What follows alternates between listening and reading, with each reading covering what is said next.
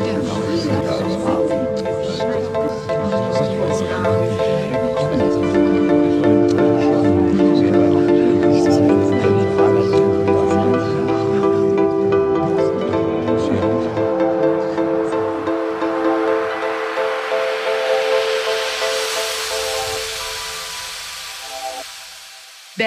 Zina featuring Melhose, der internationale Kids Talk.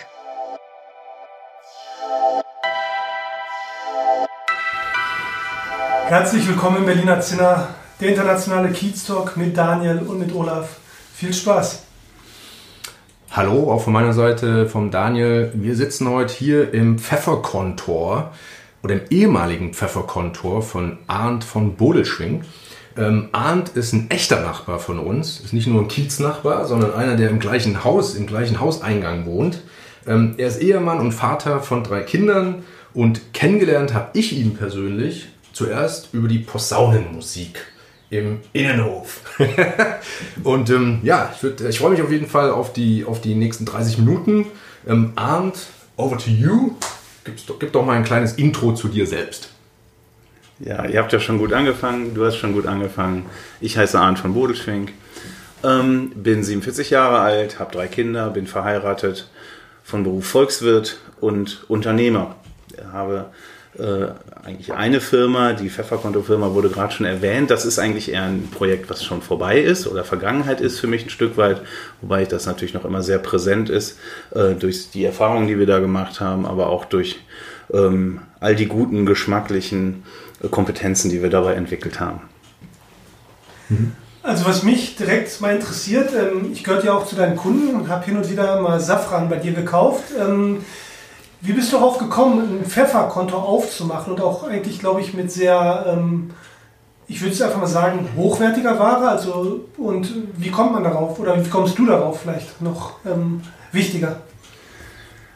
Ja, ich habe parallel zu meiner sonstigen Geschäftstätigkeit ich immer gedacht, ähm, man müsste einfach mal so einen äh, Single-Purpose-Shop, also einen Laden, der sich auf eine ganz bestimmte Ware äh, stark fokussiert, etablieren mit sehr hoher Qualität, mit einer möglichst direkten Lieferbeziehung zu den Herstellern und den Produzenten ähm, und einem, einer ganz klaren, möglichst einfachen und nachvollziehbaren Ausrichtung, ganz nah am Kunden eben auch. Also eigentlich, eigentlich ohne viel Zwischenhandel direkt zum Kunden. Und daraus ist irgendwann das Thema oder die, die Firma Pfefferkonto entstanden. Zusammen mit einer Kollegin habe ich das gemacht, 15 Jahre lang immerhin. Ähm, wir haben am Anfang einfach irgendwann beschlossen, wir machen das, wir probieren das jetzt mal aus. Ein Weihnachtsgeschäft machen wir ähm, eine Art Pop-up-Store, ohne dass wir physisch irgendwo einen Laden aufgemacht haben, sondern einen Internet-Shop etabliert haben und gesagt haben, das ist jetzt unsere Versuchsstrecke. Äh, das Ganze war 2000 fünf ähm, und wollen mal sehen, ob wir, ähm, ob wir in der Lage sind, mit einem gut erklärten, hochqualitativen und schön gestalteten Produkt ähm, Kunden zu finden. Und das war ein ziemlicher Erfolg in dieser aller, allerersten Phase und hat uns dann ermutigt, weiterzumachen. Und daraufhin haben wir ein bisschen das Sortiment erweitert weil nur schwarzer Pfeffer auch ein bisschen langweilig sein kann. Wir haben ähm, natürlich, wer Pfeffer hat, hat dann irgendwann auch Salz. Ähm, Salz hinzugenommen, wir haben äh, auch Paprika, Safran, du hast es schon erwähnt, und noch ein paar andere Sachen, aber haben uns schon sehr stark beschränkt. Ich glaube nicht, dass wir jemals mehr als 20 Produkte im Regal hatten. Nur kurz zum Abschluss zum Thema Pfefferkonto, weil die Firma gibt es ja nicht mehr in deinem Portfolio. Ähm, was war der Grund, warum du das dann aufgegeben hast oder verkauft hast? Kannst du das nochmal ganz kurz ähm, erläutern? Da gab es mehrere Gründe. Es gab zum einen bei meiner Partnerin und mir eigentlich immer auch noch ein wesentlich wichtigeres geschäftliches Standbein. Pfefferkonto war immer Spielbein. Diese Standbeine haben sich beide sehr stark entwickelt. Äh, kommen wir sicherlich in meinem Fall zumindest gleich auch noch drauf, äh, so dass es immer schwieriger wurde, das ähm, sozusagen nebenbei mit zu erledigen, auch wenn wir dafür natürlich Mitarbeiter hatten. Aber ähm, das hat schon sehr viel Zeit in Anspruch genommen und wir haben gemerkt, wir können uns eigentlich nicht mehr mit der Begeisterung und Intensität darum kümmern, wie wir es vorher gemacht haben, äh, dann haben wir an irgendeinem Punkt gesagt, wir nehmen jetzt davon Abschied und haben das an jemanden abgegeben. Die Firma gibt es noch. Äh, mhm. Wir haben das abgegeben an jemanden, von dem wir glauben, dass er das äh, nicht nur mit einer ähnlichen Begeisterung betreibt, sondern dass er auch noch ein paar andere geschäftliche Vorteile hat, unter denen er das einfach auch noch ein Stück besser machen kann als wir. Mhm. Super, klasse. Ich glaube, das ist eine, eine interessante Episode, ähm, auch für unsere Zuhörer. Ähm, jetzt bist du aber Geschäftsführer, immer noch Geschäftsführer ähm, bei, ähm, bei deiner jetzigen Firma. Kannst, also das ist ein, das ist ein Forschungs- und Beratungsinstitut. Kannst du noch mal kurze Einblicke geben, was genau ihr, ihr seid ja ein Team, das ist, bist ja nicht nur du, mhm. ähm, was ihr da macht? Ja, Regio-Kontext ist im Grunde ein interdisziplinäres privates Forschungsinstitut. Wir befassen uns mit allen möglichen Fragen rund um das Wohnen.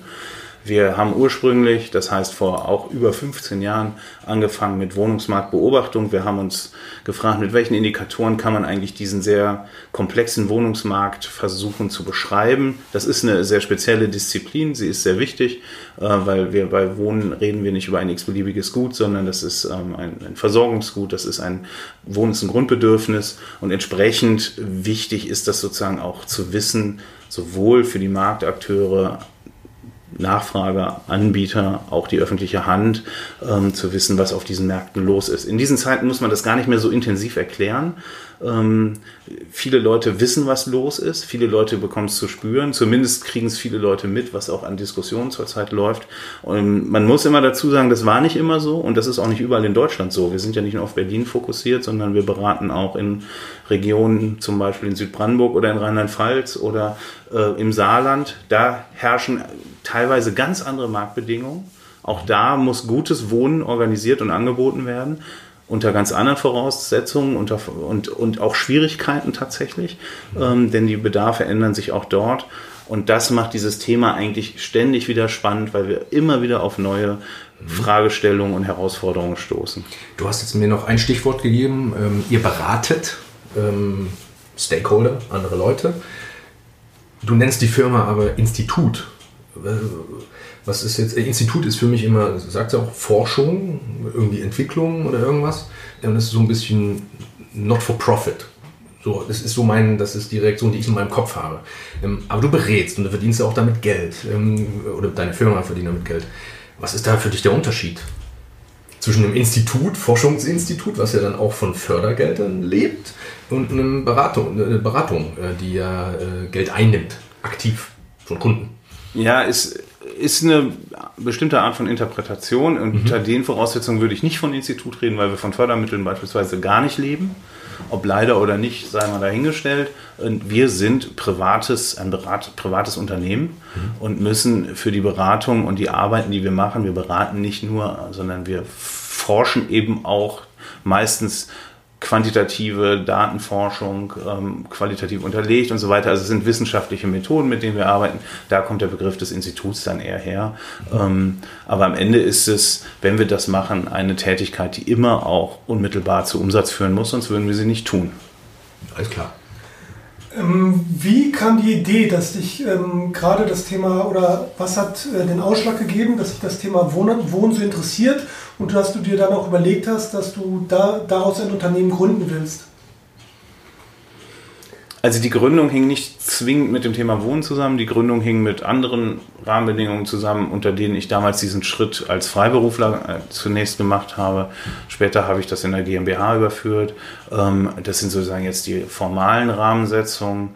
Das Thema Wohnen kam dann irgendwann dazu tatsächlich, ähm, es gab frühere Kollegen, Geschäftspartner von mir, die gesagt haben, das ist doch ein Bereich, da hast du schon mal mitgearbeitet, hier brauchen wir zuarbeiten. Und dann sind wir eigentlich ein bisschen, fast ein bisschen zufällig zu diesem Wohnungsmarkt beobachten gekommen. Äh, heute ist es ein Kernthema für uns tatsächlich. Ähm, bei aller Wohnungspolitik, die da mitläuft, bei aller Wohnraumförderung, die wir uns angucken, Klimaschutz und so weiter, alles, was beim Wohnen mitspielt, natürlich auch.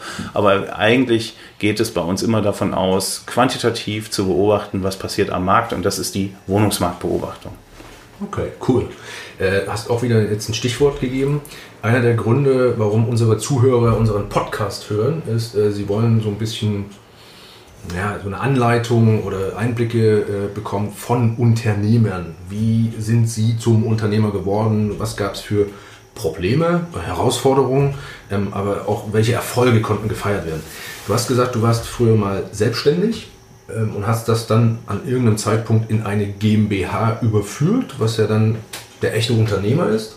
Ähm, kannst du da vielleicht nochmal eine Anekdote oder irgendwas erzählen? Oder wie, wie lang war dieser Zeitraum selbstständig? Also selber machen, die ganze Zeit, ja, bis hin, du hast deine eigenen Angestellten. Und wie viele waren das vielleicht am Anfang? Wie viele hast du jetzt in deiner Firma?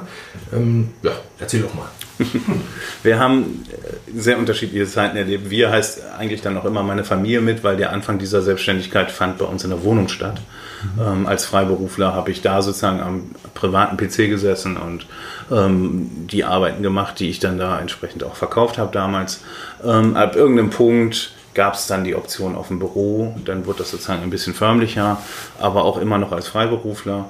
Ähm, ich habe tatsächlich auch als Freiberufler schon Angestellte gehabt. Also da sind die Grenzen sehr stark schwimmend. Dass es dann eine GmbH wurde, hatte verschiedene Gründe, die ähm, jetzt im Detail vielleicht gar nicht so spannend sind. Ähm, es gab einfach die Gelegenheit, auch eine bestehende bestehenden GmbH-Mantel zu übernehmen, äh, von dem ich die ganze Vorgeschichte kannte, weil es aus einem Bekanntenkreis stammte, sozusagen frei von alten Risiken und ähm, da konnten wir das einfach uns diesen Mantel überziehen und mit einem neuen Namen versehen und hatten dann diesen, diesen Status als GmbH. Das hat, ich finde das vorteilhaft, weil es einem auch nochmal Spielräume eröffnet.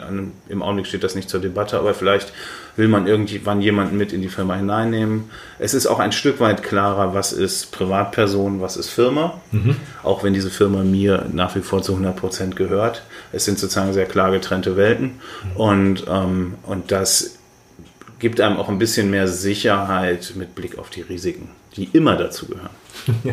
okay, cool. Ähm, daraus, also ich, ich höre daraus, ähm, also du hast angefangen alleine, dann hast du ähm, erste Angestellte gehabt, ähm, du bist gewachsen. Mhm. Also dein, dein, dein Gebiet, in dem du Profi äh, bist, worauf du dich spezialisiert hast, ähm, da gab es einen Bedarf von Kunden, deswegen hast du, du hast diesen Bedarf bedient äh, durch Beratung und Forschung ähm, und bist sozusagen bis zum jetzigen Punkt äh, gewachsen. Jetzt erinnere ich mich an, an ein Gespräch, was wir letztens mal hatten, ähm, auch hier im Pfefferkontor. Ja, äh, da hast du, das fand ich extrem interessant, da habe ich noch äh, drei Nächte drüber geschlafen dann äh, oder, oder habe danach gedacht. Du hast gesagt, ähm, dein Hauptziel ist nicht unbedingt wie für, für, für andere Startups ähm, die Skalierung, das unbedingte Wachstum.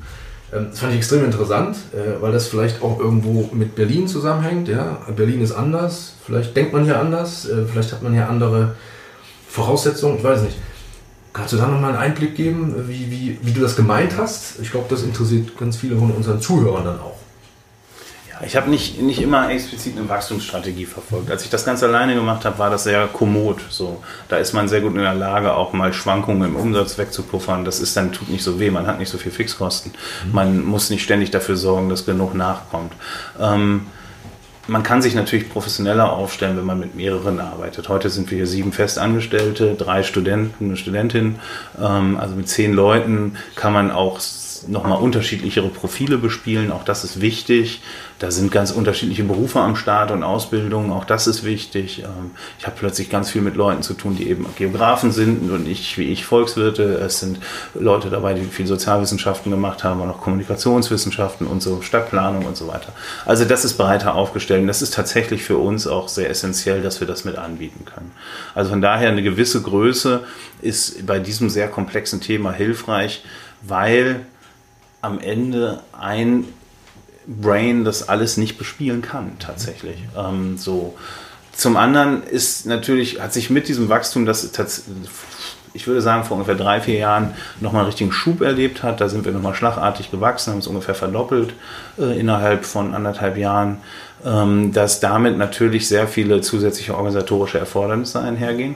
Als Geschäftsführer mache ich heute viel mehr Administration als früher. Inzwischen haben wir sogar eine extra eine Mitarbeiterin für administrative Dinge. Das gab es früher gar nicht. Da habe ich alles selber gemacht oder die Kolleginnen und Kollegen eben auch. Und ähm, wir haben gemerkt, also zum einen müssen wir entsprechend professionelle Strukturen dazu kriegen. Das haben wir, glaube ich, in den letzten Monaten und auch Jahren ähm, sehr systematisch verfolgt. Und wenn man dann aber überlegt, wie kann man das Ganze optimal aufstellen und wirklich noch optimieren, dann ist es eigentlich angenehmer, wenn man das aus einem Status heraus tut, wo sich nicht so viel verändert. Wenn man das unter ständigem Wachstum tut, ist das äußerst schwierig, weil sozusagen die Rahmenbedingungen ständig andere sind. Und wir haben gemerkt, dass wir mit dieser Größe, die wir jetzt haben, ähm, eigentlich sehr gut operieren können. Und da in diesen Strukturen gerne uns weiterentwickeln wollen, ohne dass ständig neue Schreibtische angebaut werden oder man eben alle paar Jahre umziehen muss. Auch das ist eine ziemliche Herausforderung und das ist überhaupt nicht unser Ziel ich finde diese, diese, diese Belegschaftsgröße von sagen wir, plus minus zehn Leuten, das ist etwas, was man, wo man noch mit wenig internen Strukturen, wir haben wenig Hierarchie, ähm, sehr gut operativ arbeiten kann, einen guten Überblick behält, wer macht hier eigentlich was. Ich bin, ich bin längst davon weg, dass ich in allen Projekten genau Bescheid weiß, das ist lange her. Ja. Ähm, aber ich, ich habe einen sehr guten Einblick da rein, was in den einzelnen Projekten passiert und kann mich im Zweifel sehr schnell sozusagen ähm, ähm, auf den aktuellen Stand bringen. Das finde ich total wichtig und da, da möchte ich eigentlich nicht von weg. Sonst administriere ich irgendwann nur noch und dafür sind mir die Themen eigentlich zu interessant und zu wichtig. Verstanden. Ähm, ja, ich wollte auch nochmal auf das Thema eingehen, dass eben nicht nur Umsatz im Vordergrund steht. Wir haben uns davor, als wir hier unsere Technik aufgebaut haben, ein bisschen unterhalten und du hast uns von relativ stolz, glaube ich, von deiner Mitarbeiterin erzählt, die ähm, eine sehr gute Diplomarbeit geschrieben hat und dafür auch interviewt wurde. Und ähm, in dem Zusammenhang wollte ich einfach mal fragen, wie wichtig ist dir eigentlich, deine eigenen Mitarbeiter, du hast ja auch mehrere Studenten, die zu fördern und die im Leben nach vorne zu bringen? Oder ist, ist das überhaupt eine Aufgabe für dich und wie wichtig ist die?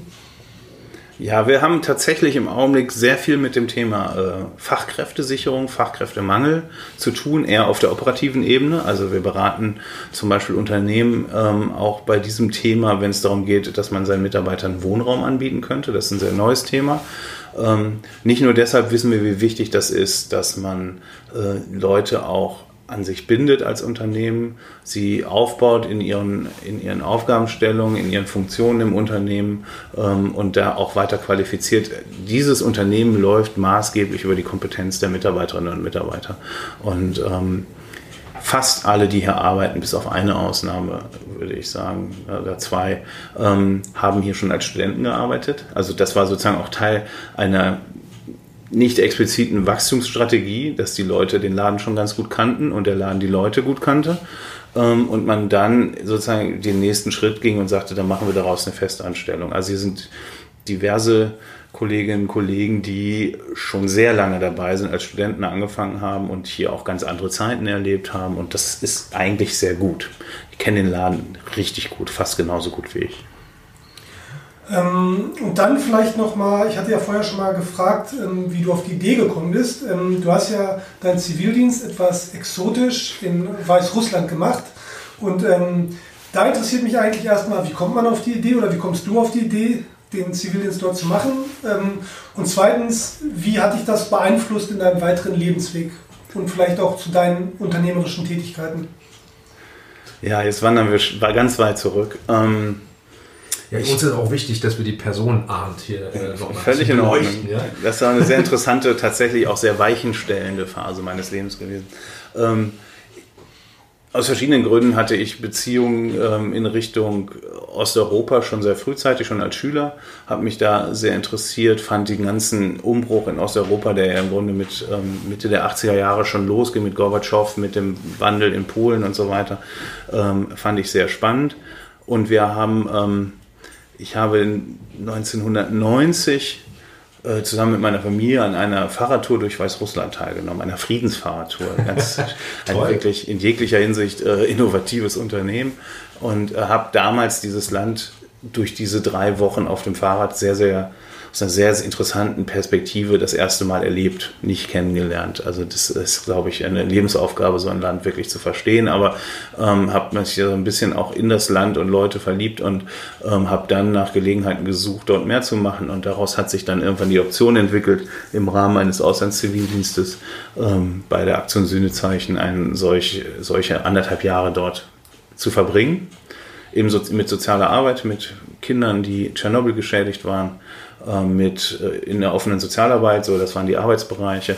Und ich sag mal, wenn so ein Zivildienst für viele ein Stück weit Lebensschule auch ist, was ich glaube bis heute, dass es für viele Menschen sehr, sehr wichtig sein kann, gewesen sein kann, ähm, gibt es ja heute leider in der Form nicht mehr, dann war eigentlich für, für uns in der damaligen Zeit, wir waren mehrere da in Minsk, ähm, war eben nicht nur diese Arbeit Lebensschule, sondern auch der Alltag wir haben ein, eine Ex-Sowjetunionsrepublik erlebt im, ähm, in totaler Transformation, in, in einer gewissen Orientierungslosigkeit zu dem Zeitpunkt. Das war noch vor der Zeit von Lukaschenko. Und ähm, in großem Aufbruch mit unfassbarer Inflation von mehreren tausend Prozent und äh, mit unfassbaren Beobachtungen im Alltag, biografische Schicksale, Zusammenbrechen von Welten. Also ich will das jetzt gar nicht dramatisieren, aber das war schon eine sehr spezielle Erfahrung und äh, die mich auch dazu gebracht hat, mich viel mehr mit Wirtschaft zu befassen. Vorher hatte ich andere Pläne in meinem Leben. Ähm, und das hat mich schon ein gutes Stück dazu gebracht, Volkswirtschaft zu studieren, Sozialwissenschaften zu studieren ähm, und mich intensiver mit solchen Fragen zu befassen. Ähm, gut, und jetzt bist du, du bist Westfale gebürtig, ähm, jetzt bist du in Berlin. Was mich noch interessiert, wie trägt Berlin eigentlich oder wie unterstützt dich Berlin in deiner unternehmerischen Tätigkeit? Was findest du, was hält dich dir hier in der Stadt und ähm, wie begünstigt sie eigentlich dein Leben oder dein Unternehmen beides eigentlich? Berlin hat ähm, für uns immer ist für uns immer der erste Beobachtungs- oder Betrachtungsgegenstand beim Thema Wohnen gewesen. Das ist eine hochinteressant strukturierte Stadt in diesem Themenfeld, auch fast einmalig in Deutschland. Und neben der Tatsache, dass es natürlich die größte Stadt des Landes ist, hat es äh, beispielsweise eine sehr spezielle Baustruktur. Allein schon durch die Teilung wird man das im ganzen Land nicht nochmal wiederfinden. Bis hin zu der ganzen Frage von sehr hoher Mietenquote, ähm, von vielen Jahren der Stagnation, bis hin zu der ganzen Thematik bürgerliche Beteiligung, bürgerlicher Prote äh, bürgergesellschaftlicher Protest und das, was wir im Augenblick politisch erleben, ähm, hat die Stadt immer wieder manchmal fast noch ein bisschen zu viel Neues zu bieten. Ähm, der Anschauungsunterricht ist quasi täglich gegeben. Von daher äh, fühlen wir uns hier mit dem Thema Wohnen sehr wohl. Hier gibt es äh, jeden Tag das Thema, das Thema Wohnen ist hier jeden Tag sehr, sehr präsent. Heißt aber im Umkehrschluss nicht, dass wir uns nicht auch mit anderen Regionen befassen. Was wichtig ist, weil auch das ist Berlin, in Berlin oft nicht so präsent. Die Probleme, die wir hier für uns als sehr zentral erleben, die spielen in anderen Teilen des Landes manchmal überhaupt keine Rolle. Und ich erlebe eben auch Situationen, wo Menschen, die wir in anderen Regionen des Landes in im betrieblichen Zusammenhängen befragen beispielsweise oder in, in, Fachgesprächen sind, die dann manchmal etwas kopfschüttelnd auf ihre Bundeshauptstadt schauen und sich fragen, was ist da eigentlich los? Und äh, da wird man dann so ein bisschen unfreiwillig zum erklärenden Botschafter oder zumindest zu jemandem, der einem hilft einzuordnen und zu kontextualisieren, was ja auch in unserem Namen sich wiederfindet. Ähm, das Thema, äh, das ist auch sehr spannend, jetzt geht es mir so in das Gesellschaftliche auch. War das Bürgerbeteiligung, ja. Ich, ich, weiß, du warst vor einem halben Jahr oder vor drei Monaten, ähm, äh, hast du so eine Petition gestartet oder wolltest eine Petition irgendwie initiieren. Wir wohnen ja hier alle in Charlottenburg äh, an der stark befahrenen Kantstraße. Äh, die Kantstraße äh, die, die biegt rechts ab irgendwie in die Windscheidstraße, die, die, die dann zum Kudamm führt. Also total, ist eine wunderschöne Straße, ist extrem stark befahren, weil halt zwischen Kant und Kudamm wird da immer hin und her gefahren. Gab auch schon einen Todesfall.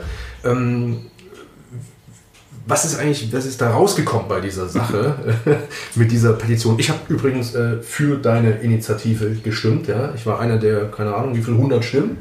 Ähm, ja, wo, wo stehen wir denn da jetzt eigentlich? ja, das ist eigentlich eher so eine äh, aus, aus dem Momentum heraus entstanden, ähm, als ich beobachtet habe, dass durch eine, durch eine Baustellensituation auf der Kreuzung hier quasi vor unserem gemeinsamen Gebäude ähm, plötzlich sich äh, Verkehrsströme verändert haben. Ähm, also es gab sozusagen einen rein technischen Eingriff, dass man aus irgendwelchen Gründen nicht mehr aus der Straße rausfahren konnte, sondern nur noch rein. Wenn man raus wollte, muss man an der anderen Seite raus oder zweimal um die Ecke oder so. Es war, ähm, diese Straße ist ja sehr breit, viel zu breit eigentlich für eine Wohnstraße. Das hat historische Gründe, das muss man jetzt auch nicht im Einzelnen erklären, aber ähm, das hat dazu geführt, dass diese Straße, die äh, unheimlich dazu einlädt, Abkürzungen zu nehmen, ähm, wo es eigentlich verkehrlich nicht sinnvoll ist, äh, dass die plötzlich total zur Ruhe kam. Mhm. Ähm, zur Ruhe in dem Sinne, nicht in dem Sinne, dass da irgendwie wesentlich weniger los war, aber das ständige Hin und Her im Verkehr hat einfach aufgehört. Und ähm, ich glaube, dass manche Leute sich auch, gerade Fußgänger, auch Fahrradfahrer, vielleicht einfach nochmal ein Stück sicherer gefühlt haben, einfach deshalb, weil ihnen aus einer bestimmten Richtung plötzlich kein Verkehr mehr entgegenkam.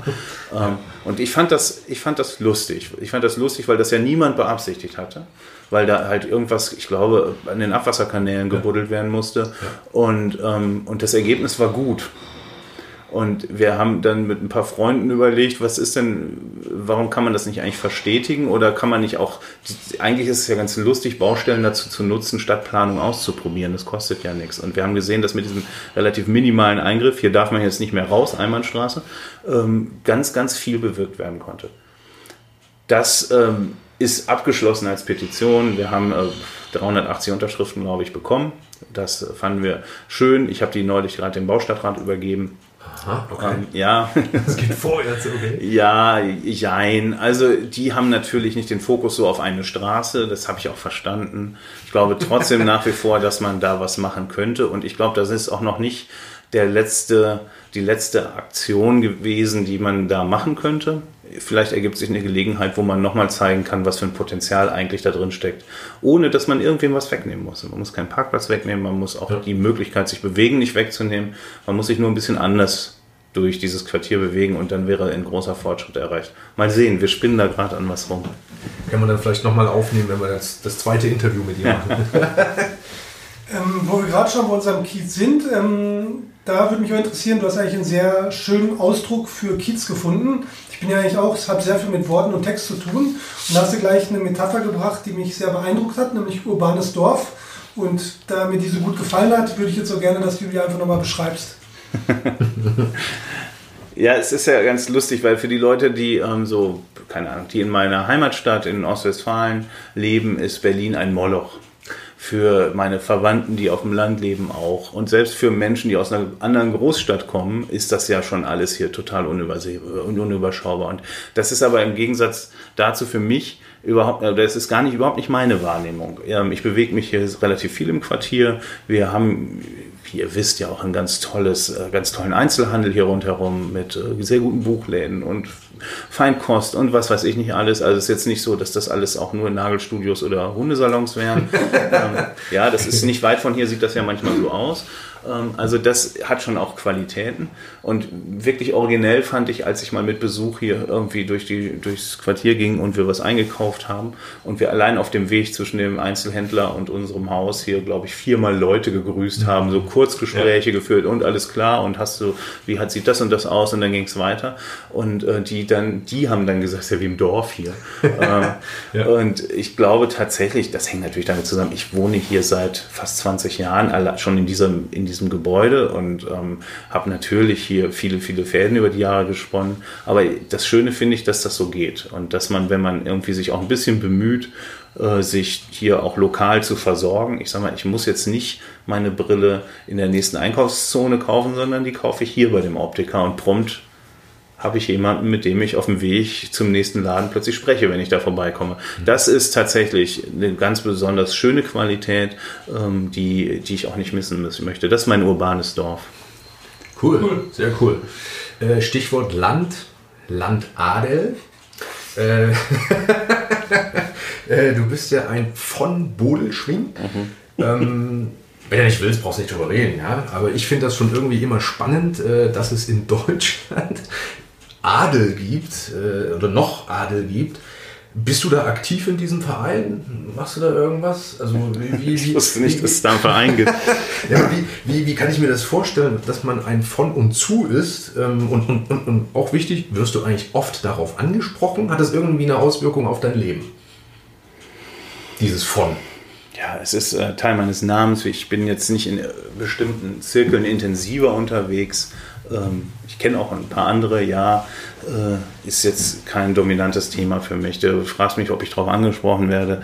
Das ist äh, tatsächlich bei meinem Nachnamen ein bisschen der Fall, zumindest dort, wo ich herkomme, ähm, hat der Name Bodelschwing einfach eine gewisse Prominenz. Und ähm, das hat mit einem Verwandten von mir zu tun, der um die Jahrhundertwende plus minus äh, ein sehr umtriebiger, sozial so,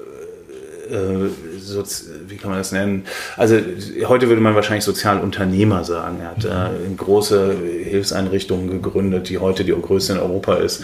Und äh, wenn, wenn man in Bielefeld den Namen hört, dann kennen die Leute den auch. Das ist ganz schön an Berlin, um den Bogen wieder zu schlagen. Hier kennt man das nicht so. okay, cool, danke.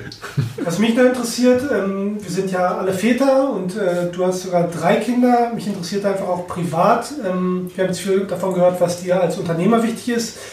Was ist dir wichtig für deine Kinder in der Erziehung? Was willst du ihnen mitgeben? Das ist jetzt ähm, eine überraschende Frage. Was ist mir wichtig? Ich glaube, dass ähm, das Vermitteln von bestimmten Werten ist wichtig, beziehungsweise dass Werte eine, eine wichtige Funktion haben, bei Menschen sich einzunorden, äh, dass man ähm, ein, also sozusagen eine, eine gewisse, ein gewisses Talent entwickelt, schnell herauszufinden, was richtig und falsch für einen ist.